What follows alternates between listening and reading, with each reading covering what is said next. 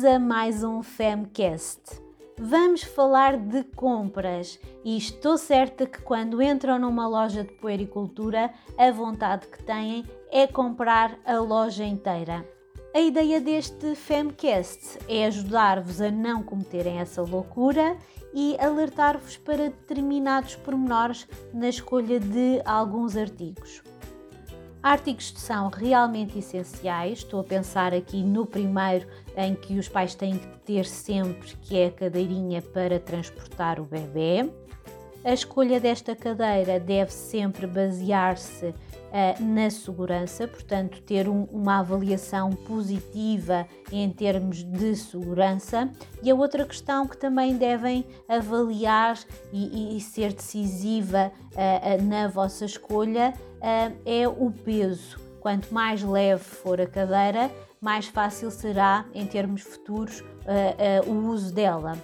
Outro artigo uh, obrigatório é o, um espaço onde o bebê possa dormir. Pode ser um berço ou uma cama de grades, uh, que inclui um bom colchão, algo que eu estou sempre a reforçar, a necessidade de ter uma zona onde o bebê durma confortável e que diminua ao máximo os riscos uh, um, e que torne um sono seguro.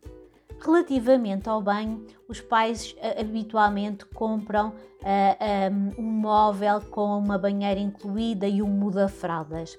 Na verdade, eu não sou fã desse tipo de móveis, acho que não são funcionais. Uh, um, é muito difícil usar a banheira e uh, retirar o bebê do banho e colocá-lo logo em cima do muda-fraldas, portanto, não me parece a melhor opção.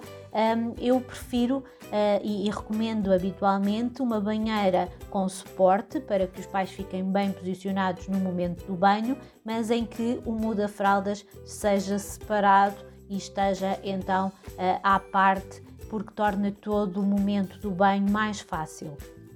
É nas roupinhas que a maioria das mães se desgraça. Por norma, pela quantidade, compram roupas a mais e a pensar na estética, descurando o pormenor mais importante que é a parte do conforto. Sendo assim, deem preferência a vestuário que seja fácil de vestir e despir, de preferência que aperte à frente e que não tenha nem elásticos uh, grossos, laçarotes, portanto, tentem que um, uh, o vestuário seja confortável. Relativamente aos acessórios de amamentação, a verdade é que não sabemos como é que a amamentação vai evoluir. Por isso, eh, não me parece que seja ehm, necessário, eh, durante a gravidez, a grávida começar já a adquirir acessórios que não sabe se depois vai usar ou não. Excepto se já decidiram que não vão amamentar, não faz sentido comprar nesta primeira fase biberões, esterilizador de biberões, aquecedor de biberões. Um, eu não recomendo, até porque se a amamentação correr bem e for em exclusivo, na maioria das vezes estes acessórios não são usados. Até mesmo a bomba de extração de, leite um, vai depender de uma série de fatores. Portanto, aguardem pelo nascimento do bebê, vejam como é que está a evoluir a amamentação e, caso necessitem, adquirem então nessa altura. A almofada de amamentação é um artigo que eu costumo recomendar.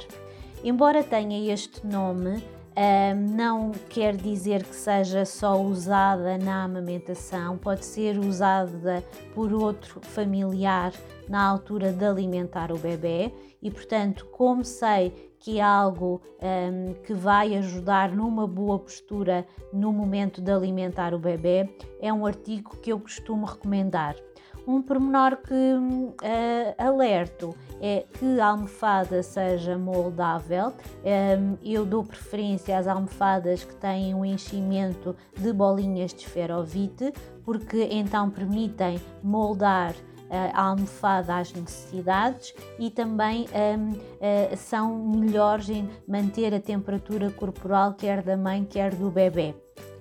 Agora que já falámos sobre alguns pormenores que deve ter em conta, podem ir às vossas compras. Espero que este Femcast vos tenha ajudado. Sigam nas redes sociais e em fem.pt.